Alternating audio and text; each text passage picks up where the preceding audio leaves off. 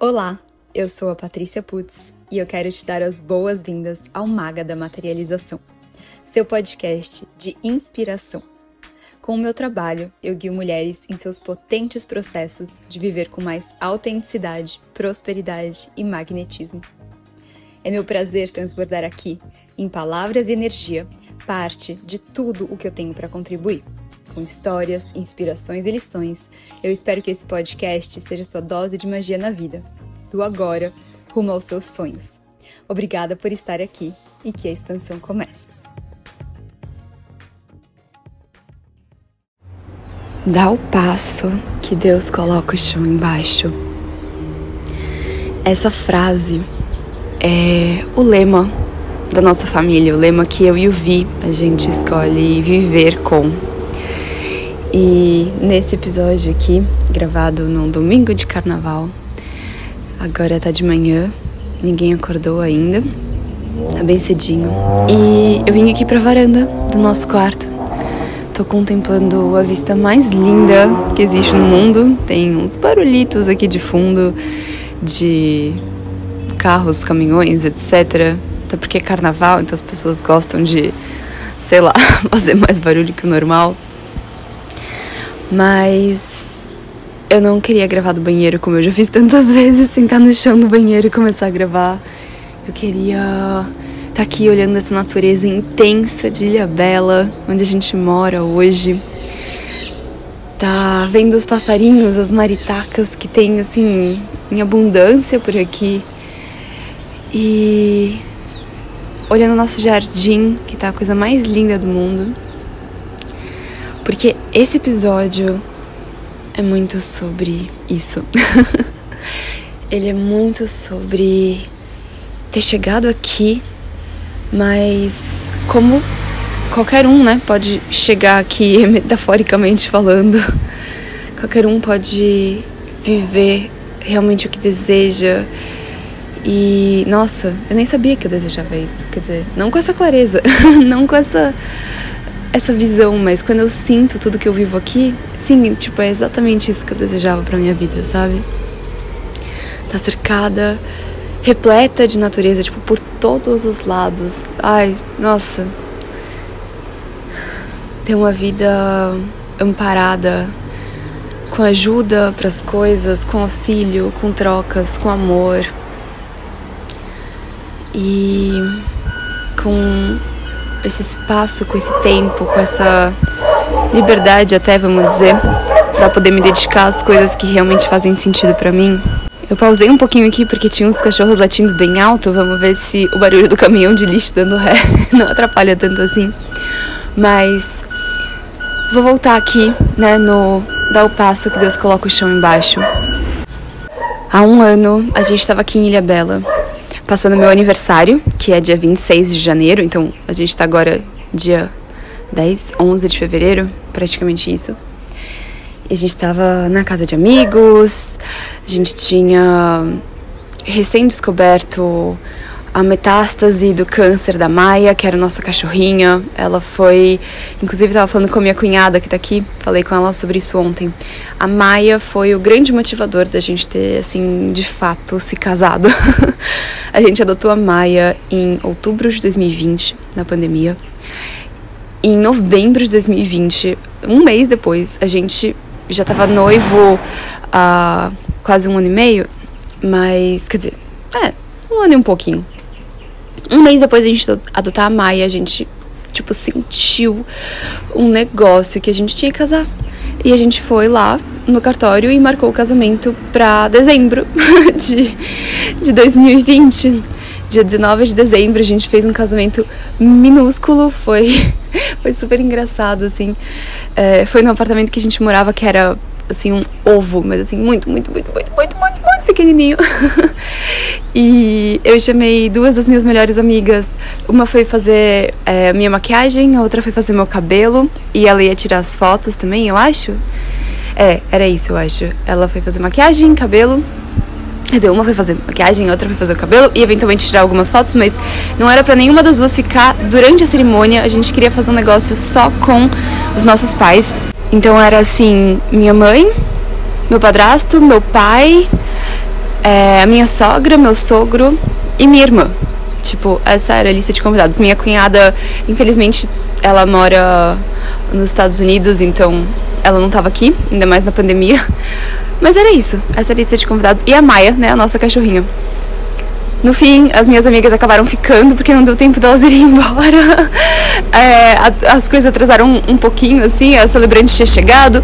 Meus pais não tinham chegado, meus pais, meu padrasto não tinham chegado ainda, só meus sogros que foram, inclusive, as testemunhas. Minha irmã também não tinha chegado, que estava com a minha mãe. E aí foi assim, é, aquela coisa super improvisada, só a gente. E com essa motivação que, tipo, Maia trouxe, sabe? Foi um negócio que ela nos fez família. E a partir desse momento da chegada dela, a gente quis casar, a gente quis, tipo, oficializar isso. De novo, apesar da gente estar noivo já, né, há um tempinho, e a gente nunca tinha sequer falado ainda sobre o casamento, que seria, não seria. E foi, foi maravilhoso, foi divino. A gente tava vendo o vídeo que essa minha amiga é, que fez meu cabelo tirou umas fotos. Ela montou esse vídeo com vários videozinhos de celular, assim. Mas foi muito, muito especial. Depois, é, voltando então, né, pra, pra Maia, que a gente descobriu um câncer nela. Já contei essa história algumas vezes, mas a Mali, nossa filha, ela tinha é, menos de 40 dias de vida quando saiu assim o diagnóstico desse câncer absurdamente agressivo. E aí é, a gente fez de tudo, tudo, tudo, tudo, tudo, todos os tratamentos holísticos, não holísticos, é, químio, né, cirurgia também, então toda a parte bem convencional. E a gente super estava confiante e então deixa eu ver, a gente descobriu isso em setembro ela operou super rápido, né? Continuamos com a químio e tal. Dezembro tava tudo maravilhoso com os exames dela. Tipo, teoricamente, assim, a gente. Teoricamente não, a gente pegou esse câncer muito no começo. Muito, muito, muito mesmo. Mas é um osteosarcoma, um câncer no osso. Em animais, cachorros, ele é. Assim, todos. A gente foi em vários, vários especialistas. E todos falaram que era, tipo, sei lá, terminal, sabe? É, não tinham casos de sobrevivência, tinham casos de seis meses de sobrevida. A gente não aceitou esse diagnóstico, mas foi exatamente o que aconteceu com a Maia e no final foi muito em paz. no fim, assim, a gente estava realmente muito, muito bem com tudo isso, muito feliz por ela, por tudo que ela nos trouxe. E a gente sabia que ela tinha tido essa missão de entrar na nossa vida e nos fazer família e acompanhar a Mali, né? Tipo, ser essa guardia dela nesse começo. E ela precisava ir embora até para que a gente abrisse esse espaço. Porque ela ocupava um lugar de filha pra gente. Ela era um cachorro, mas ela era a nossa filha. E na verdade, quando a Mali veio, né? A Mali é a nossa filha. E existe uma diferença muito significativa aqui que a gente não estava pronto para aceitar e nem conseguiria. É como eu posso dizer assim, nem conseguiria lidar com essa dinâmica, sabe? Então tudo aconteceu como sempre, né? Exatamente como tinha que acontecer. Mas é isso, em janeiro do ano passado, no meu aniversário, a gente estava lidando com essa notícia. A gente tinha acabado de fazer um exame, dia, mais ou menos dia 14, 15 de janeiro. A gente fez os exames de imagem e já tinha metástase. E, tipo, tava detectado pelo exame de imagem. Então, assim, é, em um mês não tinha absolutamente nada, no mês seguinte já tinha um monte de metástase pelo pulmão. E a Maia viveu mais dois meses e meio depois disso. Ela faleceu, ou como eu gosto de dizer, ela fez a passagem dela dia 25 de março de 2023. É, foi isso. E e de lá pra cá, assim, como eu falei, a passagem foi muito tranquila, a gente tava tão em paz, foi um momento tão lindo, tão especial. Muita gente fala de eutanásia, né, com relação a, a cachorros que podem estar sofrendo e tal. Com a Maia, a gente fazia muita comunicação intuitiva com a ajuda da Thaís, da Puracá, que é uma amiga muito querida, era madrinha da Maia, acompanhou tudo muito de perto. E a gente queria ver como é que ela tava pra né, saber se seria uma decisão dela ou não. A gente não sentia que era pela comunicação intuitiva, de fato não era. A Maia queria nos ver bem, ela queria estar com a gente, ela não estava em sofrimento. É, mas a gente teve que, assim, deixar ela ir. A gente teve momentos de despedida com ela, de conversar, de falar que a gente estava pronto. E ela faleceu, então, na manhã de um sábado. E na sexta-feira o Vi tinha tido um momento muito lindo e especial com ela. A gente tinha ido levar ela pra fazer uma terapia com cannabis. É, no caso, a gente tinha manipulado e ia chegar, tipo, na segunda-feira, eu acho, e ela faleceu no sábado. Então, inclusive, a gente tem um frasquinho com um negócio que a gente nunca usou, mas a ideia era poder deixar ela o mais confortável possível. A gente tinha ido fazer também uma acupuntura e deu pra ver que ela relaxou bastante depois da acupuntura. Então é isso, Vi também teve esse momento super especial com ela. E eu tinha tido, durante essa semana, eu tava lançando o Maga, que é a minha mentoria em grupo de três meses.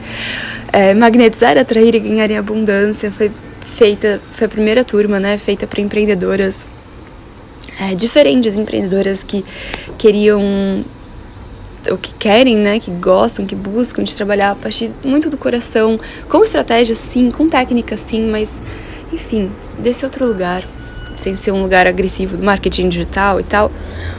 É, e eu tinha acabado de, tipo, lançar e abrir a turma e tá no meio da, da abertura do carrinho, que a gente chama nesse meio, assim, que é quando então as inscrições estão abertas. É, e eu tinha então passado várias noites, madrugada dentro, terminando as coisas. E tinha tido um lindo nascer do sol que eu tinha visto com a Maia. Acho que foi na quinta, de quinta para sexta. Eu fiquei lá com ela. É, só. É, na verdade, eu acordei de madrugada esse dia. Eu, mas eu tinha passado várias madrugadas com ela, mas esse dia eu acordei de madrugada. E ela me levou pra varanda e a gente só ficou deitada juntas, sabe? Olhando uma pra outra, olhando pro pôr do sol, pro nascer do sol, quer dizer. E. E aí foi isso. Na manhã de sábado, a gente estava se preparando para dar um passeio. A minha mãe estava chegando em casa. Ela tava. A gente estava morando em Alphaville na época. Minha mãe mora em São Paulo. Tava indo dar uma passada em Itu. E é meio caminho, se você não conhece, né? É meio caminho, não, é completamente caminho. A gente morava bem na entrada de Alphaville. E a gente falou: ah, vamos, vamos sair para dar uma voltinha na rua, né? Com a Maia, com a Mali. E a gente tinha adaptado o Vi, tinha feito isso, uma super engenhoca para adaptar o carrinho da Mali. Ele tem um, um, meio bagageiro assim na parte de baixo, super bom. E aí ele tinha feito para que ficasse um carrinho para Maia, porque nesse momento ela já não estava conseguindo andar direito. É... E aí ela tava lá nesse carrinho, a gente tava, tipo, saindo, organizando tudo para sair, assim, e eu dormi até mais tarde nesse dia, enfim. Quando tava na cozinha com a Mali no colo, é, o Vi tava no corredor, assim, a gente ia sair pela parte de serviço. E aí ele falou, Paty, vem aqui, Paty, acho que tá acontecendo, acho que tá sendo agora. E aí. Foi isso, ela tava ali com a gente, cercada de amor, a gente falando tanto que a gente amava ela. Quanto a gente tava feliz por ela, por esse momento que ela podia ir com todo amor no coração. E foi assim, então. Foi em casa, foi numa manhã de sábado, tranquilo. Aí a gente logo chamou a funerária para fazer a cremação. Foi um, um serviço muito bonito também. E a gente acabou não, não indo, não fazendo, tipo, o que eles ofereciam, inclusive, né, de ir no espaço deles, que é o espaço interior de São Paulo, acho que Piracicaba. Super bonito, mas eles mandaram um vídeo, várias flores, uma homenagem, assim, muito especial. e aí, logo em seguida que levaram assim a. Ah não, acho que nem foi antes. Quer dizer, nem foi quando levaram a Maia. Um pouco antes, foi tipo. É. Nossa, é verdade. Agora que eu lembrei. A Maia deu tipo o último suspiro dela e minha mãe abriu a porta de casa. O que foi muito curioso, porque o porteiro nem interfonou, sabe? Pra, pra ver se ela podia subir ou não. E ele sempre interfonava, mesmo que ela fosse lá com uma certa frequência. E ela abriu a porta de casa no último suspiro da Maia. Aí a Maia, tipo, levantou de novo, deu mais um suspiro e foi. E a minha mãe também, ela foi muito significativa para Maia, então foi assim, tudo tão sincrônico. A Maia ficou com a minha mãe por muitas vezes, quando a gente viajava, quando ela era então bem pequenininha. É, a gente casou e na nossa lua de mel, minha mãe ficou um período com a Maia, que era bem filhotinha. E então assim, pareceu, sabe, ela só tava esperando esse momento, esse, essa paz e ainda teve esse bônus da minha mãe ter chegado ali. Então, logo em seguida, minha mãe pegou a Mali, saiu para passear com a Mali, para dar esse tempo pra mim e pro Vi. É, pra gente tá ali com a Maia, né? E, bom, enfim, teve essa cremação e tal. Mas depois disso tudo, é, que foi de novo muito bonito, muito especial, a gente se mudou desse apartamento, que foi excelente. Esse apartamento que a gente estava já era maior do que o micro apartamento que a gente se casou, mas ele era literalmente assim o prédio vizinho, na mesma rua, literalmente o do lado, assim. E a gente estava morando lá já há muitos anos, nessa região, que é muito gostosa. É, é a minha região, acho que preferida de Alphaville. Dá para fazer muitas coisas, ou tudo a pé. É, e Alphaville, de novo, se né, você não conhece, é um bairro, inclusive, que a gente chama de Alphaville meio generalizando, mas é um bairro que fica entre duas cidades. É um bairro majoritariamente de condomínios. Ele foi idealizado sendo um condomínios de casa. Então tudo precisa de carro, tudo é mais longe, menos essa parte que é logo na entrada, que tem todas as coisas, os mercados, os... enfim, tudo, as farmácias, as padarias tal. Ele tem outros centros de apoio, a gente chama, em outras partes, né, do bairro, mas essa é a, a maior delas, a maior parte, mais completa.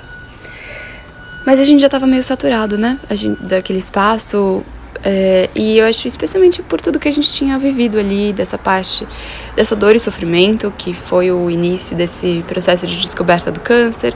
E depois, com essa passagem da Maia, a gente estava pronto para sair de lá. E a gente tinha que sair de lá, não é só que a gente queria, se, acho que se fosse por nós. Eu lembro que é, em janeiro a gente tinha mudado para lá. Pera, deixa eu voltar. A gente assinou o contrato de aluguel em abril, não, em março de 2021. Foi isso? É. Mali nasceu em 2022. Março de 2021? Não, confusa agora. Não, março de 2022. A gente assinou o contrato de aluguel, a gente só entrou em maio, eu acho, a gente demorou muito pra, pra fazer a mudança. Mas foi quando eu tinha descoberto a gravidez tal, a gente achou esse apartamento que era maravilhoso, uma super manifestação é, a gente não tava achando absolutamente nada dentro da nossa faixa de preço. E esse lugar era, tipo, perfeito. E exatamente, tipo, o valor cravado que a gente tava procurando. É, enfim, em janeiro de 2023, então quando tava tudo, tudo isso rolando, mas acho que foi antes da, até da notícia da metástase do câncer da Maia, eu falei assim, Vi, eu não acho que a gente vai ficar aqui. Tipo, não, eu acho que a gente deveria procurar outro lugar. Era um contrato de aluguel de um ano só, que geralmente não é uma coisa que se faz assim. É... E aí eu tava falando, eu acho que a gente vai vai sair daqui. Eu não acho que a gente deva ficar nesse apartamento. Eu acho que ele não, não tá com uma energia legal. Enfim, eu tava falando muito isso. Aí eu vi, tava tipo, ai, Paty, aqui é tão bom. Tipo, sabe? Eu acho que. Não, eu acho que isso é uma coisa sua e não sei o quê. Vamos, vamos ficar aqui e tal. E aí quando a gente tava aqui em Ilha Bela, então no meu aniversário, a proprietária manda mensagem falando: Eu quero o apartamento de volta, vocês têm que se mudar até março. tipo, tcharam! Aí a gente acabou conseguindo postergar um mês a mais para achar uma casa. E a gente ficou, então, até, até abril, meio de abril. Mas, então, achamos a casa. Eu lembro que então tava em Ilha Bela eu falei: Vi, deixa isso comigo. Tipo, vou manifestar a nossa casa perfeita relaxa, tipo, eu vou, e eu, isso tudo vai acontecer antes da gente ter que ir embora, antes da gente ter que sair do apartamento. Eu vou achar nossa casa. E foi muito legal, porque eu achei. A gente começou a procurar lá em Alphaville e outros lugares, tudo. A gente ainda tava com a Maia, né, também. E eu achei uma casa, é, eu, eu achei online uma casa na Granja Viana, que é significativamente mais barato que Alphaville. E era uma casa, assim, é, num condomíniozinho de casas e ela tinha muito potencial. Mas potencial não faz um aluguel, né? Ainda mais pensando num aluguel. Se fosse uma compra, ok, mas não era. Ela tinha muito potencial, mas tinham diversas coisas que durante a visita da casa eu tava assim, ai, isso aqui teria que ser assim, isso aqui teria que ser assado para nos atender e tudo. E naquela casa ela tinha vista para uma outra casa, que era a vizinha, e que tava me chamando muito a atenção. Ela tava brilhando nos meus olhos o tempo todo. Eu falei, gente, virei assim pro corredor e falei: aquela casa parece vazia, será que ela tá para alugar? Porque eu quero visitar aquela casa.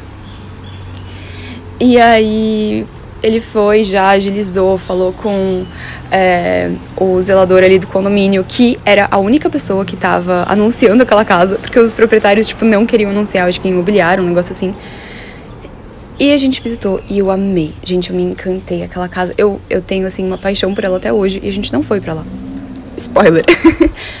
Mas ela era maravilhosa. Ela era essencialmente a outra casa. Depois descobri, né, que elas são casas que são praticamente iguais, mas elas parecem diferentes, elas são adaptadas ali pro terreno. Então, orientação solar, tudo isso fica sempre adaptado. É, né, não é aquela coisa que é um carimbo, todo mundo pegou a casa e só colocou ali. É, e ela tinha tudo o que eu tinha pontuado na outra casa. E eu falei, nossa, isso aqui vai ser tipo pelo menos o dobro do aluguel e tal. E tipo, não, gente, era exatamente o valor que a gente tinha. eu fiquei em choque. E daí a gente logo visitou, assim, eu tava apaixonada. O Vi se apaixonou, a gente visitou na mesma semana, eu visitei acho que na terça-feira. Sexta-feira a gente foi juntos. Morremos de amor pela casa. É, já enviamos um e-mail para fazer uma proposta. E assim, tava tudo ficando certo, sabe? É, era a casa, tinha sido rápido, não, não tinha dúvida e tal, não sei o quê. Só que hum, tinha muitas manutenções para serem feitas. E, tipo, casa é um negócio que tem manutenção. E o proprietário queria que a gente fizesse com o nosso dinheiro e fosse descontando aos poucos do aluguel, então, tipo, não fosse abater tudo por, tipo, de uma vez, sabe? É, a gente ia meio que parcelar com o aluguel e a gente teria que pagar tudo à vista. E assim, meio que ok, mas hoje eu penso teria sido uma furada. Porque agora eu tenho bem, bem mais noção, né, morando em casa, de como são essas despesas. E, enfim, a gente tava topando tal, não sei o que, ainda muito apaixonados pelo lugar. Tinha uma vista linda, ela era tudo que eu tinha intencionado, é, que eu queria, assim. Era uma suíte só, que não era, tipo, super, super grande, mas era uma boa suíte. Era, acho que era, inclusive, literalmente o mesmo tamanho da suíte que a gente morava, quer dizer, do apartamento que a gente morava. O banheiro era maior e tudo, mas é, tinha um outro quarto. Eram, aliás, outros dois quartos que ser, eram servidos por um banheiro, é, o mesmo banheiro, uma sala íntima de TV pequenininha, uma varanda gigante e deliciosa que todos os quartos acessavam é, uma sala embaixo linda, um piso de, de cimento queimado com pó de mármore, então era branco, bem bonito. Quer dizer, era branco, agora era cinza, não tenho certeza, talvez fosse cinza. Mas enfim, tudo muito gostoso, sabe? A casa parecia que tinha sido construída sob medida pra gente, pro momento que a gente estava ali. O quarto da Mali ia ser ótimo, é, o terceiro quarto seria um escritório que ficava entre os nossos quartos, também tudo muito, muito, muito gostoso. Aí entraram meio que os empecilhozinhos, do tipo assim. Hum. E se a gente vier a ter um segundo filho, né? Ou, ou quando a gente vier a ter um segundo filho, porque a nossa intenção era essa. Onde vai ser o nosso escritório? Não tinha nenhum outro espaço que poderia ser fechado, vamos dizer assim, para que fosse escritório. E sei lá, naquela varandona que o Vinícius ele ama trabalhar na varanda. Ela era é, toda descoberta, então não daria para trabalhar lá sempre. Aliás, muitas vezes acaba não dando para trabalhar quando é tudo descoberto. No apartamento, o Vi trabalhava na varanda. Era o escritório dele. A gente tinha uma terceira suíte, que era um escritório, e a gente nunca usou. Era um quarto que ficou de depósito, assim. É, eu trabalhava da sala. Eu gostava muito mais de trabalhar da sala. E, enfim, nessa outra casa, eu pensando a logística, a dinâmica com criança, né? A Mali era muito bebê quando a gente estava no apartamento. Eu falei, ah, ela vai crescer daqui a pouco e ela vai usar o espaço da sala, ela vai usar o espaço do jardim, o quintal, que era muito grande e bonito. Então não dá para eu trabalhar daqui e, e não dava para trabalhar da varanda. O quarto era pequeno, era, era um tamanho bom, mas era pequeno pra gente trabalhar do quarto. E aí ficou, tipo, tá, não sei, a gente ainda não tem um segundo filho, a gente né, não tava nem pensando ainda no segundo filho, mas a gente pensava em ter um segundo filho, dependendo da nossa parte, muito logo, né, depois, depois da Mali. E mais um spoiler alert aqui, tivemos de fato, né, Vilas não nasceu ainda, Vilas é o nome do nosso filho, menino, que estou grávida hoje, completando 20, ontem na verdade, completando 25 semanas de gravidez, então semana que vem a gente entra no sexto mês que seria também o terceiro trimestre, tipo, já é o, o a fase final, né, da gravidez. É, ele e a Mali vão ter um ano e nove, um ano e dez meses de diferença, dependendo de quando ele quiser vir. E é, realmente, assim, foi, foi bem depois, né? Tipo, bem pouco depois, na verdade. É, mas esse nem era o empecilho maior. O empecilho maior é que eu converso muito com os meus mestres e guias. E às vezes mais, às vezes menos, mas nas melhores fases da minha vida eu sempre converso com eles. E aí, quando a gente estava em Ilha Bela, no meu aniversário, em 2022, e a gente teve a notícia que a proprietária estava querendo o apartamento de volta, ela falou o seguinte na mensagem: Eu resolvi vender o apartamento. Vocês querem comprar? Se vocês não quiserem, vocês têm até março para se mudar. É, vocês têm prioridade na compra, né? No contrato de aluguel, isso é uma coisa padrão. E valor é tanto, mas se não, eu preciso que vocês saiam porque eu preciso vender esse apartamento. Isso é papo furado, tá? Ela tinha feito isso com o inquilino anterior, ela tinha inclusive me dito isso. Eu achei o apartamento que a gente estava morando no dia seguinte que ele entrou no mercado. Na verdade, ele não tinha sido nem anunciado. Foi no dia seguinte que os inquilinos anteriores tinham saído. Foi andando no bairro, em fevereiro, e a gente tinha acabado de descobrir a gravidez, acho que fazia um mês assim que tinha descoberto a gravidez, a gente estava já procurando apartamento, sabia que ia ter que ser uma mudança relativamente logo tal. E eu passei ali na portaria, falei com o porteiro e ele falou: Ah, tem um apartamento que acabou de abrir. Lá é um prédio super concorrido, porque é isso, ele é muito, muito bom. Muito bonito, vista maravilhosa, um tamanho excelente, acabamentos ótimos. E aí ele falou: Você quer visitar? Eu falei: Agora. não perdi tempo, me apaixonei. Falei: É aqui, não tinha a menor dúvida. Tipo, não precisei ver mais nenhum lugar. E, enfim, a gente acabou alugando, né? Mas, quando a gente. Quando eu conheci, na verdade, a proprietária lá no apartamento, ela falou isso. Ela, ah, então, o inquilino anterior morou X anos, que pareceu mentira quando ela falou essa informa informação. Eu fiquei com uma sensação tipo, nossa, sério? Não sei, não parecia. Mas ela falou, ah, o inquilino anterior morou X anos, eu também moro aqui em Alphaville, tenho o meu, meu outro apartamento que é onde eu moro e tal. E eu tinha pedido para ele sair, porque eu tava querendo vender o apartamento que eu moro é, e eu iria mudar pra cá. Não fazia o menor sentido. Tipo, lá é um apartamento de três suítes e é só ela e o marido. Eles não têm filhos. Enfim, não, não sei porquê, né? Eles fariam algo assim. Mas tá, sabe, foi, sabe aquela história, tipo, mal contada, bem furada, assim? Ela falou, ai, daí eu acabei mudando de ideia e agora eu tô querendo alugar. É, inclusive, né, ela propôs esse contrato de um ano. E a sensação que eu tenho é que, tipo, ela deixa as pessoas ficarem um ano. Porque quando você vai embora, você tem que pagar é, tudo de pintura, tem que ser refeita toda a pintura, toda a manutenção, que tiver alguma coisa. Então parece que tipo ela tá querendo receber ali um valor do aluguel e manter o apartamento super em ordem, o suficiente para que quando a pessoa saia ele esteja impecável de novo, porque de fato o apartamento parecia novo. Um apartamento antigo, parecia novinho. É, e, enfim, eu fiquei muito já com essa pulga. Eu falei, nossa, ela vai fazer isso com a gente. Mas tudo bem, a gente não precisa ficar aqui mais do que um ano, porque de novo tinha essa questão do segundo filho. E apesar de elas serem três suítes, uma delas estava com todos os móveis ali é, sob medida para ser escritório e tal. Então ficava um espaço bem pequenininho. Não daria para ser muito um segundo quarto de bebê, assim, ficaria super apertado. E eu falei, ah, beleza, tipo, é o que a gente precisa para agora. Bom, enfim, dito e feito. dando aí perto de um ano, ela falou com a gente, falando que ela ia vender e tal. E no fim ela não vendeu, tá? Ela só alugou. Então, é, esse é o desfecho da história, que eu já tinha certeza que ela não iria vender. Ela alugou, alugou muito rápido. Ela fez, tipo, as mesmas coisas chatas que ela tinha feito com a gente, culpando o inquilino anterior por umas coisas. Ela fez isso com a gente, tipo, culpando, colocando a gente como vilão da história, assim, por umas coisas pro inquilino novo. Ah, é todo um, um algo é chato. Mas Voltando à conversa que eu tive com os meus mestres e guias, eu falei assim: a gente vai achar uma casa, três quartos, é, pelo menos uma suíte. Eu quero com muita natureza, eu quero com um, como eu falo assim, um body of water, que é tipo um corpo de água, que seria uma piscina, uma banheira, uma hidromassagem, tanto faz. Eu queria um corpo de água na casa. E é isso, muita natureza.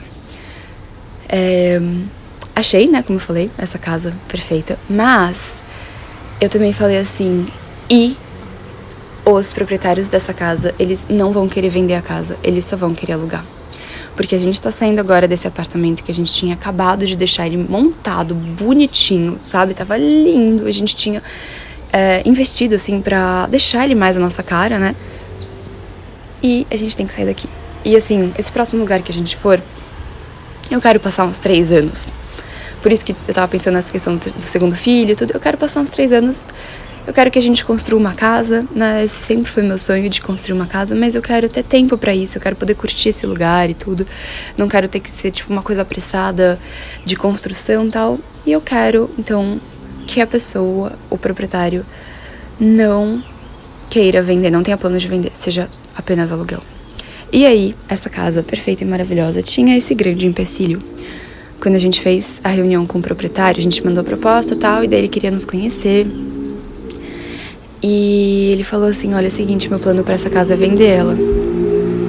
Eu alugo, né? Tipo, eu quero alugar ela. Ela já tava parada, tipo, há mais de seis meses, eu acho. Sei lá, quase um ano, na verdade. Uns dez meses. Aí ele falou: é, Eu quero alugar ela pra não deixar ela aqui parada, mas eu quero vender. Vocês têm interesse em comprar? A gente falou: Não. No momento, pelo menos, né? A gente tinha nenhum interesse. Até porque é uma casa que a gente sabia que ficaria pequena pra gente com a vinda de um segundo filho, enfim eventualmente terceiro. é, mas isso para mim foi um grande red flag, tipo a bandeira vermelha que eu falei, eu combinei com os meus mestres e que eu saberia que a casa seria pra gente, né? Porque a pessoa também não iria querer vender. Eu combinei, tipo, esse sinal, né, com os meus mestres e guias. E esse cara tá aqui, tipo, batendo o pé no chão, falando que ele quer vender. Então isso foi de novo essa gigante bandeira vermelha para mim de alerta do tipo talvez esse lugar perfeito, perfeito, sem defeitos, não seja tão perfeito assim. Fica de olho aberto. Bom, conversa vai, conversa vem. Ele falou assim, tá, eu topo, tipo, segurar é, essa questão de vender a casa por um ano e depois eu volto a anunciar ela à venda. Eu falei, ah, um ano, legal. Só que, de, gente, de novo, era a mesma coisa que a gente tinha passado no apartamento, teoricamente, sabe? Tudo bem, ele estava com ela no mercado há 10 meses e não tinha vendido? Tá. Mas e se depois de um ano, então, ele simplesmente achasse alguém, já passasse esse ano meio que prospectando alguém e, e pá, e a gente tem que se mudar de novo?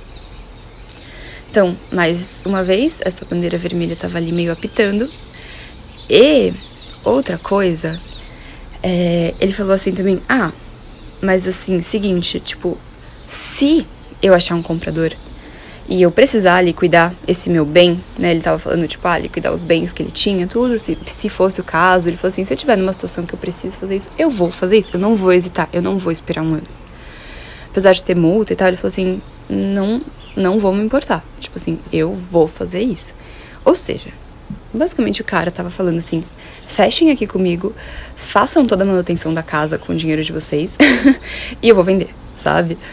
É, com o dinheiro de vocês, tipo, abatendo muito aos poucos. Então, assim, eu ainda vou ficar recebendo o meu dinheiro mês a mês do aluguel, menos do que talvez seria, né, o aluguel todo, mas eu vou vender essa casa assim que eu puder. E, de novo, né, isso não tava, isso não tava legal com a gente. Mas mesmo assim, a gente tinha um prazo, era a casa perfeita, o valor estava muito bom. A gente seguiu com a proposta, falamos, beleza, vamos nessa. Mas aí, nas negociações de contrato, que assim, não, não tem porquê isso ser um empecilho muito grande, o cara tava teimando com a nossa comprovação de renda. E quando a gente alugou o apartamento, a gente mandou é, mandou as comprovações de renda tal, de uma, uma forma específica. Ah, não, acho que a gente nem teve que mandar. Foi com. Foi com um fiador. Então a gente usou minha mãe como fiadora e foi isso. Tipo, foi muito simples. E com ele, ele falava que ele não aceitava fiador, ele não aceitava isso, não aceitava aquilo, ele tinha que ter a comprovação de renda. E a gente falava, beleza, mandamos comprovação. É, que estava muito acima, inclusive, do que a gente tinha falado inicialmente que, que era, sabe? O valor que a gente recebia, sei lá, por mês. É, ainda mais, tipo, eu tinha toda a parte da minha empresa, assim, e eu sendo sócia única, sabe? Dava pra ver exatamente, tipo, tudo que tinha sido recebido pela empresa. E só com aquela comprovação já teria sido mais do que o suficiente pra gente mostrar o que a gente estava falando para ele inicialmente, que a gente tinha é, juntos, né?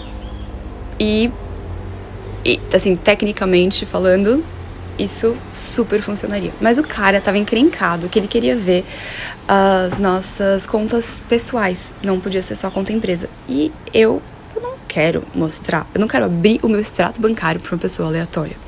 Tipo, não tinha nada além dessa questão, sabe? Privacidade. Eu sou uma pessoa, em muitos sentidos, reservada o Vinícius é extremamente reservado e ele nem tava, tipo, batendo tanto pé nisso, mas eu falava assim: não, não tem nada de bizarro aqui, sabe? Tipo, é como se ele fosse abrir o nosso extrato pessoal e ver, tipo, Pornhub, assinatura, tipo, enfim, não que isso seja bizarro, cada pessoa é uma pessoa, mas, tipo, é, nós somos muito certinhos, nós somos muito, tipo, não sei, certinho, não sei se é a palavra certa, mas não ia ter nada de estranho, sabe? Absolutamente nada. Mas eu não queria, eu não queria que ele visse meus hábitos de compra, a minha vida absolutamente pessoal e íntima ali, sabe? Onde o meu dinheiro tá indo. Isso não tem a ver com a pessoa, isso não tem nada a ver com a pessoa. é, ele só precisava saber que a gente tinha o dinheiro para pagar ele. E a gente tinha fiador, a gente poderia ter feito seguro fiança também, tinha dado todas as possibilidades. E ele queria porque queria ver esse extrato da nossa conta pessoal. E eu falei: não, não e não. Não tem a menor necessidade. A gente tá aqui comprovando tudo o que a gente falou e muito mais. Então, assim, para com isso. tipo, apenas pare, sabe? E essa foi a gota d'água nesse processo do aluguel. Porque então ficou essa coisa, tipo. É, sabe, pareceu um power struggle. O cara parecia estar fazendo isso só para que ele tivesse the upper hand, tipo, essa ah, tô usando sempre muitos termos em inglês, né? Mas, tipo, essa luta de poder e ele queria fazer. É, queria sair por cima, sabe? Ele queria deixar a bola na quadra dele. É, porque eu tenho certeza que ele devia ser esse tipo de pessoa. Assim, tenho certeza. Pelo menos ele se apresentou dessa forma pra gente, em todos os momentos que a gente teve interação com ele. E aí nessa mediação, né, com o corretor, o corretor estava hiper aflito, ansioso, queria fechar logo esse negócio. Isso também estava me irritando, porque a gente falava assim, ah, a gente ainda tem, tipo, um, dois meses aqui nessa, nesse apartamento, não precisa ter pressa, tipo, vamos fazer isso direito, sabe? É, e ele tava, ai, não que eu tô cobrando ele. E ele não tá me respondendo, tipo, por que, que você tá cobrando ele? A gente não tá cobrando ele, para. é, enfim, o desfecho disso tudo foi que a gente decidiu desistir. Eu falei assim, olha, é, a gente tinha uma outra oportunidade no momento, assim, também tinha uma outra casa. E a gente falou, a gente vai para essa outra casa. Essa outra casa é da minha sogra. E é uma casa que a mãe da minha sogra tava morando. No caso, tá morando ainda. Mas ela tava morando nessa casa e quando a minha sogra soube que a gente tinha que sair do apartamento, ela falou assim: "Olha, a minha mãe, ela tá construindo essa casa é muito grande para ela morar. Ela já não devia estar necessariamente nessa casa. É, vamos alugar um lugar para ela e vocês mudam para essa casa. Que era uma casa excelente, uma casa de quatro suítes, uma casa é, tipo, bem como a gente estava procurando também em muitos aspectos. Não era uma casa que a gente ativamente escolheria mudar, mas pensando nessa questão mais temporária, a gente falou: ah, vamos nessa. Só que, quando a minha sogra ofereceu, a gente falou que não, porque a gente já tinha achado essa casa na Granja Viana que estava apaixonada.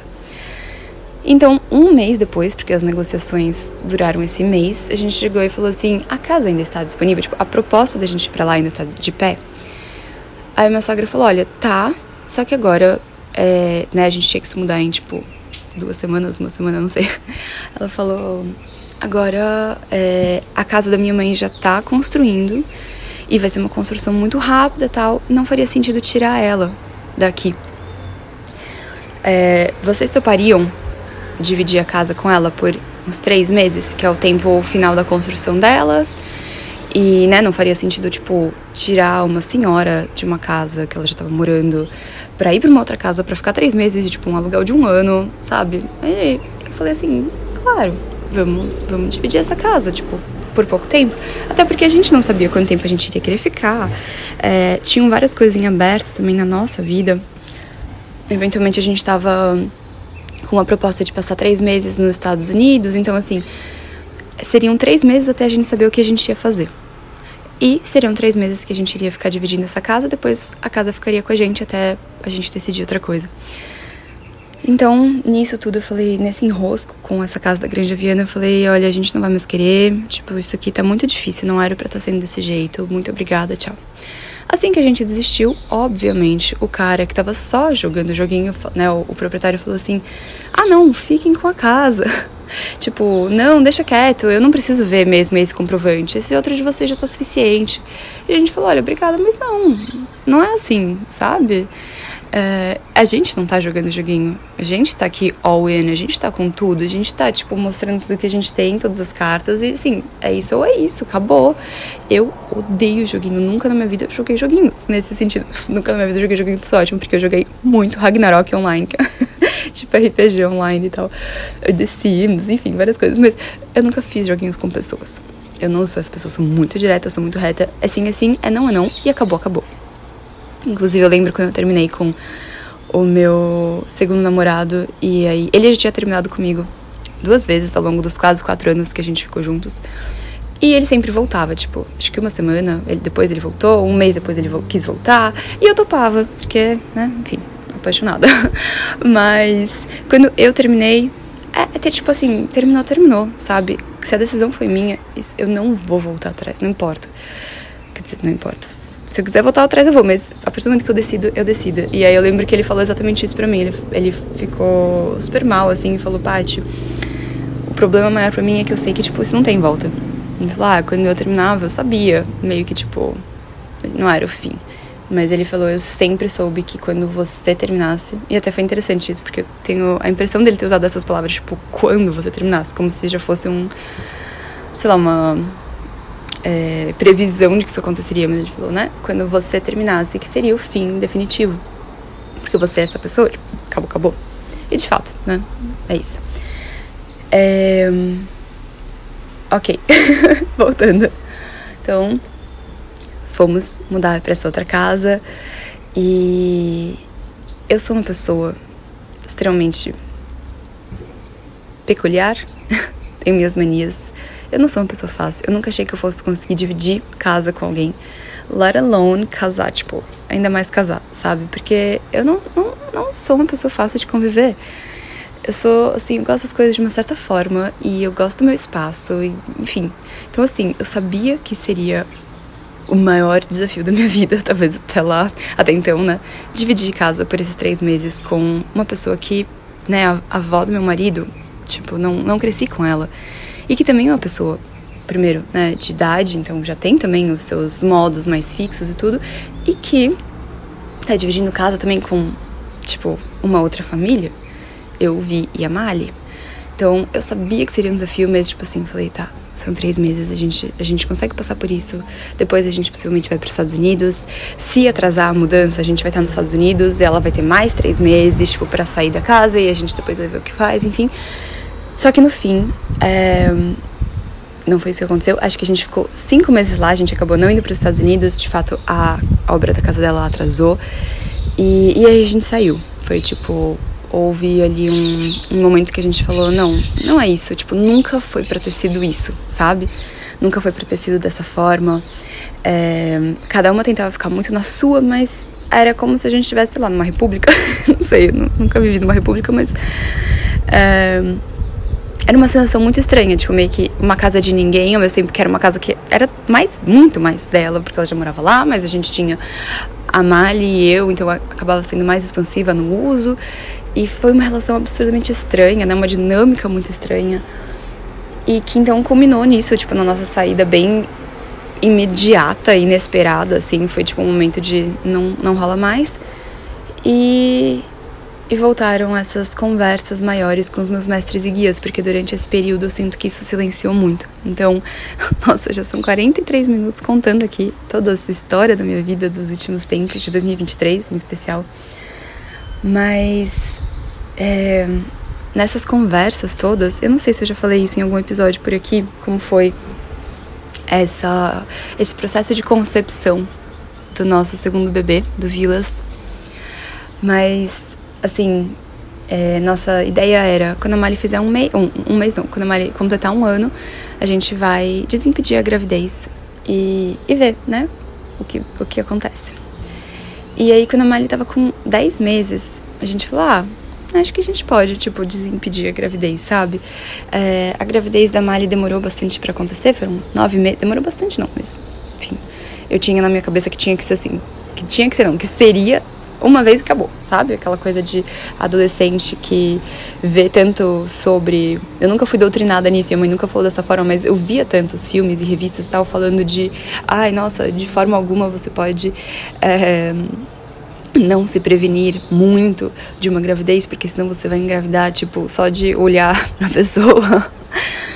É, e aí, então, nove meses para mim foi bastante tempo. E eu falei, ah, né, acho que não vai ser tão agora, então por que não? Então, com 10 meses a gente desimpediu, mas com 10, com 11 meses da Mali, eu falava assim: eu não tô pronta, tipo, não é agora. Assim, eu falava pra esse bebê, falava, tipo, não é agora, eu não tô pronta, não. E na semana seguinte que a gente saiu dessa casa que a gente tava dividindo. A gente tava, tipo, super assim, pingando de lugar em lugar. A gente foi passar um tempo na casa dos meus avós em Itu, depois a gente ficou no apartamento deles em São Paulo. Então a gente ficou em Itu quando eles estavam em São Paulo, a gente ficou em São Paulo quando eles estavam em Itu. E depois a gente veio pra Ilha Bela para decidir o que a gente ia fazer da nossa vida. Mas nesse período que a gente tava pingando de lugar em lugar, eu virei e falei assim: agora sim, tipo, pode vir, eu tô pronta. E foi exatamente quando eu engravidei. Então foi literalmente, não foi nem uma semana depois da gente ter saído da, dessa casa, tipo, saído dessa situação que eu me senti pronta e eu engravidei. Tipo, eu sei exatamente quando foi, porque foi um momento que eu mudei, assim, algo dentro de mim. E eu super não tava esperando, mais uma vez. Eu achei que fosse demorar bastante. E a Mali tinha um ano, ia fazer um ano e um mês. É, é, de novo nesse lugar dessa conversa. Então, assim, conversa com mestres, com guias, com anjos, com o próprio corpo, porque o meu corpo se tornou receptivo, sabe? E foi tão rápido que deu pra ver que, assim, eu não sei exatamente o que eu acredito, se o bebê já estava esperando, se a energia estava esperando, ou se eu simplesmente me tornei receptiva de verdade e tão de verdade que isso aconteceu. Eu lembro que no processo da gravidez da Malha eu não estava aberta totalmente no começo. Assim, na verdade, demorou para eu me abrir mesmo. Eu fiz diversos exercícios para conversar com o meu corpo, para ver como a gente estava e para a gente se abrir mesmo. E quando eu engravidei da Malha também, eu estava super aberta. E sem essa expectativa de, ah, tem que ser agora e tem que ser, enfim, assim ou assado, ou isso significa isso ou aquilo. Não, tipo, eu tinha finalmente soltado tudo e só me mantido aberta. E assim que eu fiz isso também foi quando ela veio. Mas é, nessa história toda, esse dar o passo que Deus coloca o chão embaixo, que foi isso, eu estava conversando ontem com a minha cunhada e o namorado dela, falando que esse é o lema da nossa família, a gente decide as coisas muito assim, sabe? A gente sente e, e a gente faz. Foi assim com o nosso casamento, né, quando a gente decidiu casar. Foi assim com essa mudança para Ilha Bela. Foi assim com a abertura da possibilidade para o nosso segundo filho. A gente tá só dando o passo. A gente, sabe, não, não tem. Claro que a gente não faz isso totalmente da loucura, mas assim, não tem um planejamento, não tem um, um negócio tipo. Ai, ah, vamos ver se vai dar. É tipo, não. Dá, vai dar. Tipo, as coisas que a gente quer viver, a gente vai viver e a gente vai conseguir fazer isso acontecer. E foi uma prima minha, eu acho que eu já contei isso aqui antes. Foi uma prima minha, minha prima mais velha, que eu tenho muita admiração por ela, que me falou isso. Ela é arquiteta também, a gente trabalhou juntas numa época. E eu lembro que ela falava: Pati, a minha vida eu vivo assim. Eu faço e depois eu faço isso acontecer. Tipo, eu, eu faço não, né? Eu tomo a decisão e daí eu faço isso acontecer. E eu lembro que na época eu falei: Uau! Tipo, é isso. Aí eu contei pro Vi e ele ficou: é isso. então isso já faz muitos anos, né? Mas, mas é isso. É, não é ficar esperando por tudo se ajeitar fora, né? É tipo ter, ter não só uma confiança de que você consegue fazer as coisas acontecerem, mas tipo um saber interno mesmo. Que isso vale para todo mundo, porque todo mundo tem essa capacidade. Não é tipo, ai, é que a minha prima tem uma, uma, uma um set of skills, tipo, sei lá, um conjunto de habilidades que faz com que ela consiga fazer isso. Não! Tipo, isso é do ser humano, isso é inato de cada um de nós. A gente tem essa força interna e a gente consegue, a partir do interno, alinhar o externo. Então, assim, a partir dessa resolução interna verdadeira, esse comprometimento e, e essa decisão, o nosso externo ele vai responder, sabe? É, é nesse lugar, é nesse momento, na verdade, que a gente se torna co-criador da nossa vida. E a gente não tá só assistindo as coisas acontecendo, a gente tá ativamente co-criando, porque a gente tá pondo, emanando uma intenção, pondo uma energia. E tudo começa a conspirar para aquilo. Então, bom, é, esses fatos mais recentes da minha vida foram muito assim. E ainda mais recente, desde janeiro, desde fim. Não, desde. Desde novembro, que aí eu gravei um episódio falando sobre esse meu ano apocalíptico, sobre como estava meu estado de espírito, porque aqui eu tô resumindo, eu nem falei como eu tava, né? Mas esses cinco meses dividindo essa casa foram, tipo, piores, piores coisas que eu já vivi na minha vida, assim. É, de novo, muito por mim e pelo meu perfil, sabe? Por como eu sou, por como eu sou expansiva, mas reservada. Então, assim, eu preciso que a minha casa seja de um jeito, eu preciso ter meu espaço para as coisas. Casa é um lugar muito importante para mim. Então, eu tinha que me podar. Não, não dá pra falar, ah, eu podia ser totalmente como eu sou. Não. Tipo, eu tava ali dividindo espaço com uma outra pessoa e eu não podia ser eu em muitos aspectos. Então, é. Foi muito difícil para mim. Eu conto nesse episódio que eu tava numa energia muito vitimista, tal, não sei o quê. Várias coisas, várias coisas, tipo, absurdamente desalinhadas. Até que em novembro é, desse ano eu falei: chega. Novembro eu saí do meu primeiro trimestre da gravidez do Vilas então também, tipo, comecei a melhorar do sono, cansaço ridiculamente absurdo, nunca experienciei nada parecido. É, os enjoos, todo o mal-estar, assim, isso saiu e eu falei, é agora. Se eu não agir agora, eu não vou agir mais. Então, assim, tava sem ajuda com a Mali, sem ajuda com a casa, tipo, um caos em todos os sentidos, né? Grávida. Mas eu falei, eu vou fazer. E eu vou fazer acontecer. Eu vou movimentar de novo minha vida não dá para eu continuar nesse lugar que eu não queria estar. Tipo, eu nunca quis ser uma mãe dona de casa, tipo, mãe é, exclusivamente dedicada à maternidade e tal. E, e fiz, tipo, fiz acontecer. Foi maravilhoso, comecei a movimentar. Dezembro foi muito melhor até do que novembro, mas novembro já foi muito catártico, assim. Essa decisão que eu tomei é isso. Tipo, eu dei o passo. Eu, eu falei assim: eu vou fazer o Maga Day, que ele é. Ele foi, né, na verdade, um dia de conteúdos condensados do que era o MAGA, a mentoria de três meses. Eu condensei, condensei tudo isso em um dia, fiz um acompanhamento depois de um mês. É, até dei um presente de um mês a mais, então acabaram sendo dois meses de acompanhamento para as alunas do MAGA Day. E, e falei, é isso que eu posso oferecer agora. Eu não posso oferecer um acompanhamento de três meses com todas as aulas, com não sei o que. Eu não tenho essa previsibilidade, tipo, não dá mas eu conseguia ter um dia, que era um sábado, que o Vinícius ia ficar com a malha o dia inteiro, e eu tinha a noite para trabalhar e organizar tudo. Então, a malha dormia, eu tava já exausta, mas eu falava, é agora. Eu vou fazer isso. Tipo, isso vai acontecer. E defini uma data, não sabia como eu ia fazer, mas eu sabia que eu ia fazer. Dei o passo e sabia que Deus ia pôr o chão embaixo.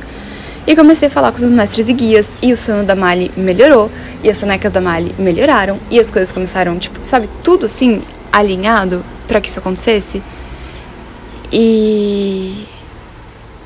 Daí dezembro de novo, né? Foi ainda melhor. E janeiro eu falei, agora, seguinte, as coisas vão ser desse jeito aqui. Eu vou ter ajuda, tipo, a gente vai achar a ajuda perfeita, a babá perfeita pra Mali. Não vai ser qualquer pessoa, tipo, vai ser a babá perfeita. E em fevereiro ela vai entrar na escola também, meio período. E essa. A gente vai ter ajuda com a casa, tipo. É isso, sabe? Eu não aceito algo diferente disso. Então, nesse caso, é até interessante falar, porque não tinha um passo necessariamente que eu tinha que dar. Assim, se a gente for falar de maneira literal. Tipo, eu não engravidei, eu não mudei de casa. O passo que eu dei nesse momento foi essa decisão interna. Tipo, essa afirmação. Eu estava num lugar que, assim, eu não aceito. Eu, isso não vai acontecer. A minha vida não, não tem como ser diferente do que eu tô colocando aqui agora. Essa ajuda vai chegar e ela vai chegar, tipo, hoje, sabe? Ela vai chegar agora, ela vai chegar essa semana. E essas coisas todas vão acontecer. E é um estado interno de decisão que é o passo. Tipo, você não precisa necessariamente agir pro externo, a ação ela pode ser interna. E nesse estado resolutivo interno, gente, as coisas aconteceram, todas. Foi assim, eu lembro que é, nesse estado eu também falei, ok, e como que eu vou achar essa pessoa? E aí eu recebi essa resposta dos meus mestres e guias falando, fala com a fulana. Foi uma pessoa que a gente já tinha entrevistado como babada Mali, quando a gente tinha vindo pra ilha pela primeira vez. É, e a gente não sabia ainda se ia ficar. E a gente tinha achado ela meio meh, assim, sabe? Tipo, não faz nem cheira. Mas eu sabia que ela era uma boa pessoa. E eu falei, se o passo, o primeiro passo que eu tenho que dar é falar com ela, eu vou falar com ela. E se for pra ser ela, vai ser ela. E, e é isso, sabe? Mandei mensagem para ela e as coisas começaram a movimentar. Os prospects, tipo, a, perspectiva era muito boa de começar a trabalhar com ela daqui a pouco e tal, não sei o quê. É, e assim, tantas vezes o passo que a gente vai dar, agora falando de passo literal, né, o movimento que a gente vai fazer literal, ele não é o movimento final, ele não é um movimento assertivo no sentido de trazer o resultado que a gente está desejando a partir daquele passo, mas ele é o movimento e é no movimento que as coisas todas se movimentam. A gente tem uma lei da física da inércia, a energia funciona da mesma maneira. A partir do momento que você sai da inércia energética, a partir do momento que você, então, no meu caso, que eu falei com essa pessoa e que eu movimentei essa energia, a, toda a energia está movimentando ali. Então, depois desse passo, e não foi essa pessoa que a gente contratou, enfim, mas depois desse passo, acho que três dias depois, dois dias depois, não lembro agora, foi muito pouco depois, chegou a pessoa pra gente. É, uma semana depois disso, a pessoa estava contratada, sabe? E ela é maravilhosa, maravilhosa, meu Deus do céu. Eu lembro que é, eu tive um momento também de resolução, assim, do tipo, tinha falado já com essa primeira pessoa, tava, ah, né, acho que pode ser e tal. Eu sabia que eu precisava dessa ajuda, tipo, minha vida não ia acontecer mais sem essa ajuda. Mas aí eu falei assim, e, e se eu encontrar uma má aqui em Ilha Bela? A má, ela foi a minha babá. É, até os 10 anos ela trabalhou com a gente, os meus 10 anos. E ela é, assim, tipo, a melhor pessoa que eu conheço. Ela é muito doce, ela é muito gentil. Ela me ensinou tantas coisas, ela é tão diferente da minha mãe em muitos aspectos. Minha mãe é uma pessoa muito ariana, muito, tipo, acelerada, assertiva, não sei o quê. Ela foi uma mãe excelente, especialmente nessa parte da, da infância, assim. É, super lúdica e tudo, mas a Maya, ela é muito, tipo, tranquila, sabe? é, muito pacífica, a energia dela é muito assim. E, inclusive, ela tinha começado a trabalhar com a gente duas semanas antes da gente, tipo, sair dessa situação toda que a gente tava dividindo a casa, mas ela tinha começado, tava trabalhando há duas semanas e eu, tipo, chorava de gratidão, assim, e felicidade de ver ela com minha filha, sabe? Foi, assim, meu sonho totalmente realizado, meu sonho de vida. De poder ter a Má presente na minha família de alguma forma, de novo, e cuidando do meu bem mais precioso que a minha filha. Nossa. Mas enfim, a gente veio pra Ilha Bela e isso inclusive tava me corroendo, porque eu falei, eu tenho a Má ali, sabe? Tipo, se eu ficar em Ilha Bela, eu não vou ter a Má. E aí foram, tipo, cinco meses depois disso, quatro meses, sei lá, que foi isso. A gente tava andando de carro e eu olhei assim para fora na janela e falei: Eu vou achar a Má em Ilha Bela. Tipo, eu vou achar alguém que seja essa pessoa aqui é, tá, né? A Má ela existe lá em Alphaville, mas tipo, eu vou achar uma Ilha Bela. E foi isso. Acho que, de novo, uns dois dias depois dessa resolução, chegou a Helena, que trabalha com a gente hoje, e que é a mesma energia da Má. Gente, tipo, é surreal. É surreal. Sério. é, eu fico 300% tranquila em deixar a Mali com ela. Até porque a gente também tá em casa, né? Eu e o Vi, a gente trabalha de casa, mas é assim, ela é a pessoa que eu não teria desenhado melhor, sabe? Se eu tivesse pensado. E. É, dei o passo. A resolução. E aí agora, então, com isso já mais alinhado, é, entrando nessa parte dessa conversa com os anjos, com os meus mestres e guias, com tudo isso, tenho agradecido muito, porque enfim, né? E agradecido também pelos desafios que eu vivi ano passado, porque eles me trouxeram até aqui. Gente, foi um 360 duplo twin escarpado que, tipo, é, assim, rodei, rodei, rodei e eu falo 360, né? Porque eu cheguei no mesmo lugar, estou eu ainda, só que eu passei pelo duplo twist carpado antes de dar esse giro 360. É... E tá aqui, né? Tá aqui, eu continuo sendo eu, é, mas vivi tantas coisas que me mudaram, ou né, mudaram minha perspectiva e tal, apesar de Acho que não é nem mudar minha perspectiva, assim. E também não acho nem que me mudaram, mas eu acho que mudaram as circunstâncias que eu estava vivendo, ou que eu estava escolhendo viver nesse lugar dessa resolução. E. É isso. é... Agradecendo. Gratidão, ela é um imã de abundância.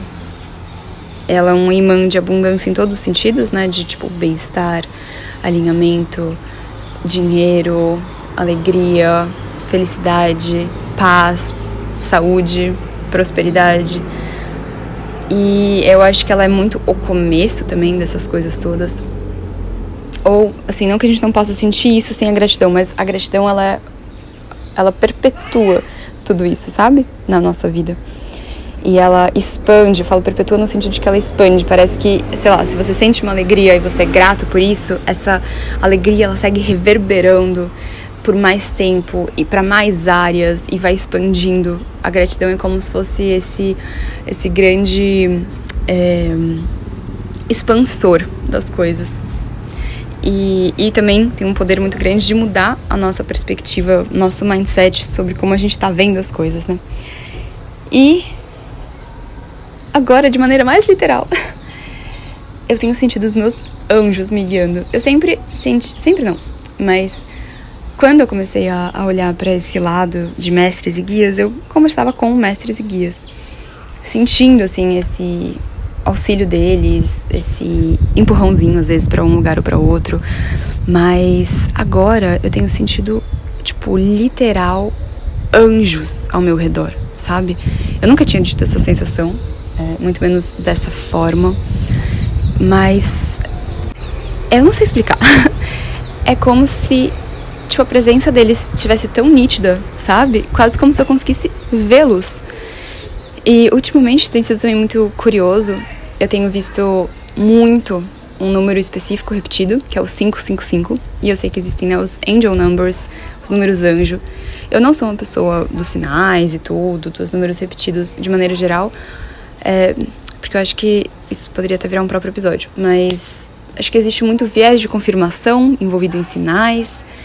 É, isso definitivamente vai ser uma aula dentro da plataforma que eu tô criando, que vem pro mundo dia 10 de março. É o lugar onde eu tô agora, nesse novo estado, ou novo não, talvez recém, recém descoberto, recém acessado estado de espírito interno, muito expansivo, muito abundante é, e muito centrado. Eu tô colocando absolutamente toda a minha força, toda a minha energia ali. Eu não vou ter mais nenhum programa, pelo menos por esse ano inteiro, assim, talvez ano que vem eu crie alguma outra coisa complementar, mas assim, todos os meus projetos, eles vão se condensar de certa forma ou de uma forma ou outra dentro desse dessa plataforma, que é a Academia da Materialização. E sério, toda a minha energia vai para lá. Esse é o meu grande projeto de vida em termos empresariais, assim. Eu não tenho dúvida disso.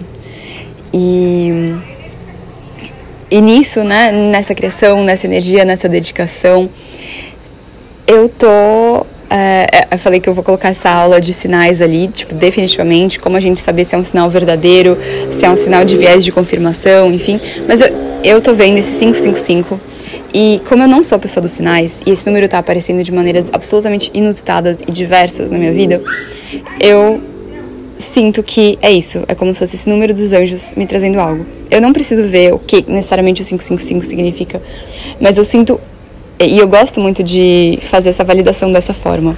Tipo, o que eu sinto com essa energia.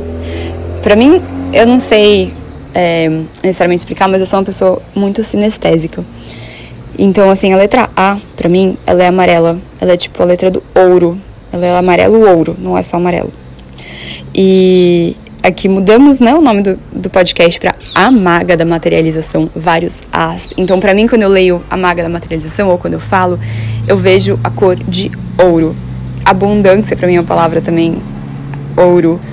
É, a academia da materialização também é ouro. Então é como se a minha vida inteira agora tivesse ouro, sabe? É, e não é só dourada, é, é, ouro mesmo, a energia do ouro, da pureza do ouro, da riqueza, da beleza, enfim. Eu falei pureza no sentido de. O ouro tem uma energia, né? E, e é uma energia de pureza e várias outras coisas. É, o ouro ele não se corrompe, né? Ele não escurece, ele não. Enfim. Ele é ouro, ouro, para sempre. E. Ok, o número 5, para mim, ele também é amarelo ouro. Ele é um número que eu nunca dei muita bola. Não sou, eu, eu, eu tenho muita afinidade com números, de maneira geral. Eu sou muito afinizada com o número 4, que é mais alaranjado para mim. O número 7, que é mais amarronzado. Gosto muito do número 8, que para mim também é mais tipo preto. Então, essas são as energias que eu sinto. É... Esses são, vai, meus números preferidos. O 9 eu gosto muito, que ele é um, um avermelhado, rosado. Mas o número 5, ele sempre foi esse amarelo ouro e eu nunca me afinizei tanto com o amarelo ouro. Eu acho que é uma energia super expansiva, muito jupiteriana, vamos fazer essa comparação, sabe? Muito uma vibe Júpiter. É, sagitariana, que também para mim Sagitário é um laranja expansivo com uns quês de amarelo, se eu falo a palavra Sagitário, ou se eu penso na energia de Sagitário, mas é isso, eu tô agora na vibe. Eu não me coloquei nessa vibe, a vibe entrou em mim, a do ouro e dessa expansão. E eu sinto que ela é muito engraçado. Sabe quando você vê uma história, um filme, lê um livro, enfim, onde tem aquela personagem que é, ela é predestinada a viver uma coisa muito épica, muito grande, e ela fala, mas eu só queria a minha vidinha aqui. Eu sempre senti isso comigo. Eu acho que muita gente sente isso, né?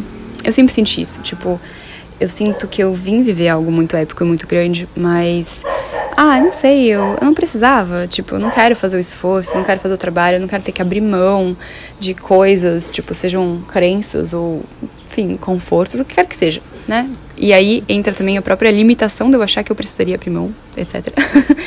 Mas é, eu falava assim, ah, deixa eu ficar aqui mais na minha. Mas assim, minha alma, tipo, pedindo por algo grande, grande, grande, grande, grande. E é, essa, né, nessa história, a pessoa dá essa relutada ali, bem grande, quando, é, quando, ai meu Deus, relutada contra isso. Só que em algum momento ela meio que, tipo, ela, ela é colocada, de certa forma, na posição onde ela tem que viver o que ela veio viver. E, e aí, né, é como se fosse, tipo, o, o príncipe que não quer ser rei, mas que ele faz, tipo, ele se torna o melhor rei de todos é, né, a princesa que não quer ser rainha e se torna a melhor rainha de todas. E eu sinto isso um pouquinho com essa energia do 5, dessa expansão e dessa abundância, com essa energia do, do número, da letra A, do ouro, de maneira geral. Tipo, eu, eu já vi isso várias vezes ao longo da minha vida. Eu sempre senti muita afinidade com ouro, mas eu usava mais prata porque eu achava que prata era mais a minha vibe, sabe? Meio backstage, mais introspectiva, de certa forma. Apesar de eu ser uma pessoa expansiva, eu, eu acabava usando prata. E, sei lá, eu via outras pessoas como sendo o ouro. Tipo, a minha amiga Isa Mesadre, pra mim ela é ouro. E eu era prata. Pra mim ela é palco, pra mim eu sou backstage, sabe? É... Ou era, né? Backstage. Mas era o lugar que eu realmente queria estar? Ou era só o lugar que era mais confortável para mim? Esse não brilhar, esse backstage, tipo, era o que eu queria? Não, não era. Eu queria. Eu não conseguia, ou eu não estava pronta, ou eu não. É, não estava pronta para trabalhar em mim as coisas que seriam necessárias para eu assumir esse palco, para eu ser esse ouro. Até porque eu falava: quem sou eu? Quem sou eu para estar ali? Oxe, sabe? Sinceramente.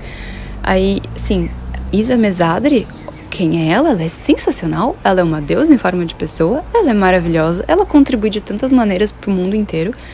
Óbvio que ela é palco. Tipo assim, nunca existiu dúvida em mim que a Isa era palco. Ela é expansiva, ela é alegre, ela é super gente boa, sabe? É... Ela é ouro, ela é palco. Mas e eu? Eu que sou chata, mal-humorada e reclamona. Tipo, eu sou backstage, né, gente? Vou fazer o que ali nesse palco? é, era um negócio assim do tipo, não, não, eu sou a prata, eu sou o backstage e tal. Mas tipo, a vida toda eu usei um colar que eu ganhei quando eu tinha 3 anos de idade da minha avó. Que é um colar de olho grego. É um colar de ouro com esse olho grego, azul. Ele é ouro, mas as outras coisas que eu usava eram prata. Tipo, brinco, etc. E eu nunca gostei tanto de prata. É engraçado. Tipo, não, não tinha nada contra, mas assim. É, eu não gosto que a prata escurece, eu não gosto que tem que tirar. Eu sou uma pessoa muito prática, então o colar eu usei a vida toda porque eu não tinha que tirar. Ele não ia, tipo, sair, ele não ia escurecer com água, no banho, no mar. É, e quando eu me vejo criança, assim, né? Então, nesse lugar da minha essência, eu era ouro. Eu me tornei prata. Eu não, não acho que tem nenhum problema estar com quem gosta de prata versus ouro. Tipo, a reflexão não é sobre isso. acho que você tá entendendo, mas só pra deixar isso bem claro. É... E olha só que engraçado, eu nem tinha pensado até em medalhas, né? Se a gente for falar, tipo, ser a pessoa, a campeã versus segundo lugar, eu nem tinha pensado, mas é meio que a mesma energia. Então, tipo, eu, eu era o palco muito quando eu era criança. E, enfim, a vida toda acontecendo e eu me pus nesse lugar. Eu, eu, eu aceitei entrar nesse outro lugar, do segundo lugar, no caso, né? Tipo, de eu não ser mais. Não é nem que eu não me sentia mais a protagonista da minha vida, mas é como se eu não pudesse ser tudo o que eu sou. Tipo, eu não pudesse ser toda a expansão. Eu não pudesse ser em totalidade, sabe? E isso para mim é o ouro. Mas eu tô nesse lugar hoje. Eu assumi esse lugar hoje e eu não não gostaria de voltar para lá. Eu não saberia como e eu nunca mais, na verdade. Então quero estar nesse lugar prata de novo.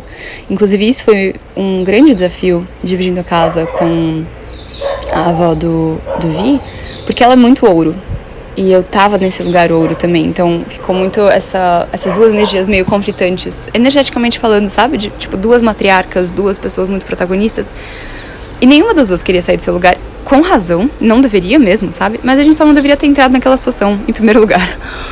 É, mas assim, então, voltando, é, vivendo todo, todos os desafios que eu vivia no passado, tudo, eu não sinto que eu tenha saído desse lugar mas eu não tava mais conseguindo acessar essa potência. E agora, tipo, agora sim, sabe? E, e não é de novo, ah, as circunstâncias todas, então agora estão contribuindo para isso. Foi uma resolução interna. Em novembro eu não tinha nenhuma ajuda. Eu tive que decidir mudar minha vida de novo. Eu tive que decidir que eu conseguiria e que eu queria e que eu merecia chegar aqui onde eu tô agora de novo. É, e falo de novo porque eu sinto que eu tava, eu vivia já muito nesse lugar muito bom, é, não com essa energia e potência que eu tô vivendo agora, porque a gente tá sempre crescendo, né? Mas. É, eu, então a gente já tava aqui em Ilha Bela, a gente já tava teoricamente nesse lugar paradisíaco, maravilhoso, mas eu não tava nessa energia. Eu tava numa energia de muita miséria interna, tipo, ressentimento, irritação. Gente do céu, eu tava vivendo pura raiva, sabe? De estar tá ali, um vitimismo, que é, no caso, muito condizente com essas outras energias bem densas. É, e eu decidi, tipo, eu fiz um trabalho, eu decidi e, e fui, sabe? Eu decidi sair dali. É, eu acho que muitas vezes as nossas decisões elas precisam de amparo externo se a gente está nesse lugar mais desafiador, sabe? Então, no meu caso, o amparo externo foi eu não só decidi, eu comecei a fazer a mentoria do Gil Pina, que é o Pimpa Business, e, e eu falei assim, eu preciso de ajuda. E, né, falando da questão energia, movimento, inércia, como que a gente movimenta os campos de energia, esse foi o meu movimento, depois da decisão, essa foi a minha primeira ação. Tipo, entrei no Pimpa Business, essa mentoria dele, é, isso movimentou energia. Tipo, eu estava numa egrégora que estava totalmente movimentada para trabalhar ali, é, usando Instagram, né, infoprodutores, criadores, etc. E, e nesse movimento, tudo foi movimentando, né? Então essa foi minha ajuda externa, que eu tive que dar espaço. Na Academia da Materialização, a gente vai ter alguns níveis, né? Então vai ter assim, módulo de boas-vindas, depois tem nível 1, nível 2 e nível 3. Para que as pessoas possam acessar ali o que eu considero não é como tipo, ah, melhor ou pior, né? Você sabe mais ou menos, mas às vezes o momento de vida que você tá você tá mais precisando trabalhar tais coisas que estão no nível X ou Y, né? Então, no nível 1, é o módulo de clareza, se chama clareza magnética. Então, tudo sobre clareza é, de maneira muito explicada para integração e exercícios absolutamente práticos, tipo, sério, não tem como. É, eu afirmo isso, sabe? Não tem como a gente não se alinhar com essa clareza a partir desses exercícios. Não, o que tem é a pessoa acabar escolhendo não agir apesar dos exercícios, mas tipo, que a clareza vem, ela vem.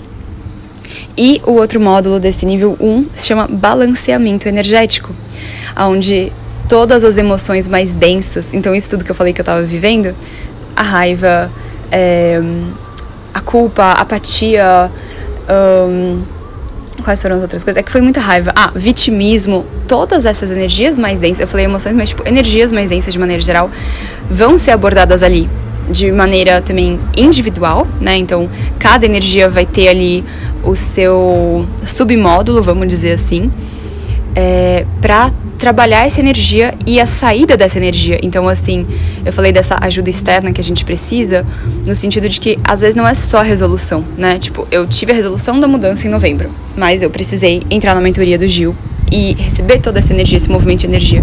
Então, quem tá sentindo isso de um lugar de que eu tava, né, dessas energias mais densas, a ajuda externa seria justamente me ter ali né, esses módulos gravados, essas aulas, a plataforma vai ser praticamente inteira em áudios. Eu amo esse formato, o vídeo aqui, o podcast. Eu sinto que a gente se conecta.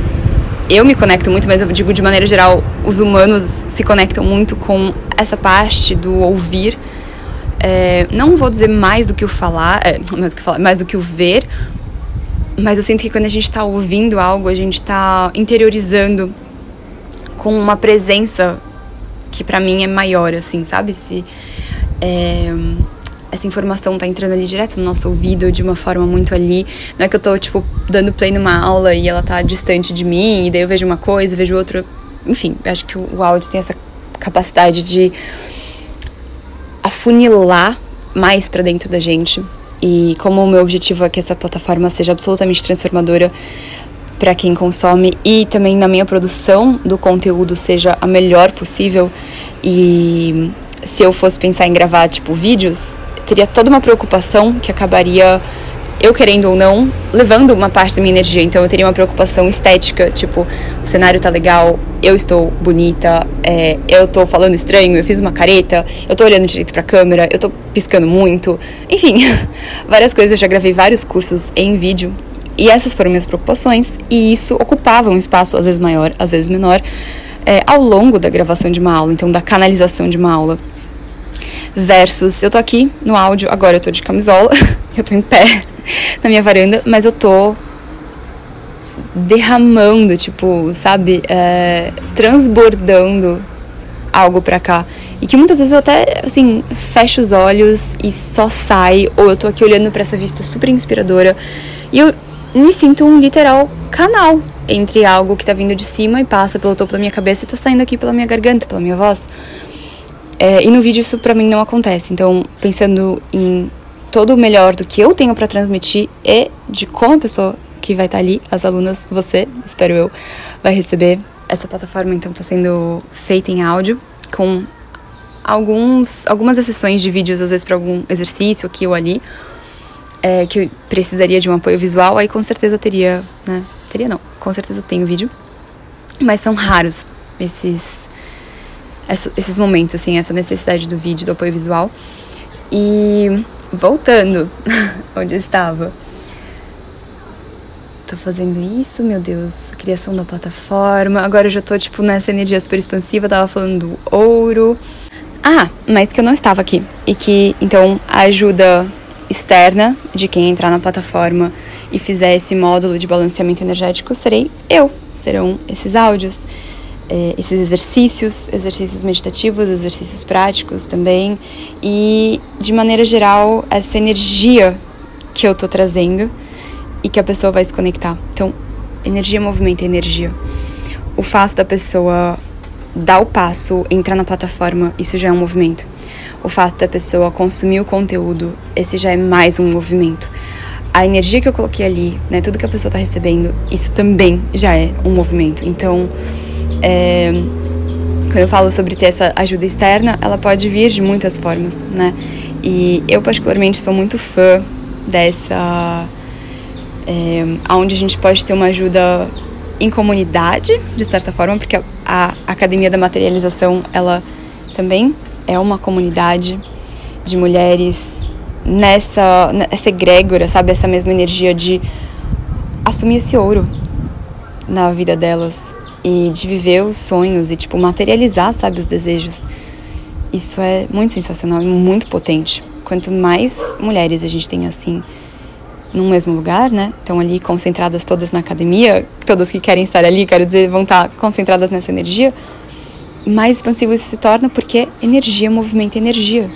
Então, é, eu sendo esse pilar, né, da academia, mas cada pessoa que entrar e tem essa resolução, essa vontade, esse desejo, tá contribuindo com isso.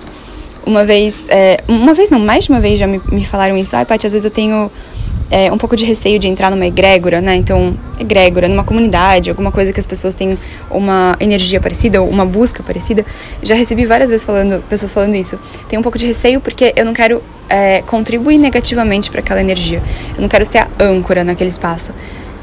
Mas a comunidade, a beleza da comunidade é justamente o oposto disso. Tipo, ninguém é âncora ali, sabe? Todo mundo no mesmo propósito, não importa o momento que você tá ali. E isso até é uma reflexão mais profunda do tipo assim, você não é o seu momento de vida.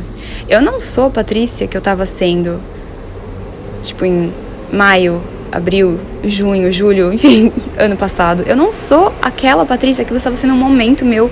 Sim, naquele momento talvez eu estivesse sendo uma âncora, mas eu não sou uma âncora. Tipo, isso não é ninguém é, sabe?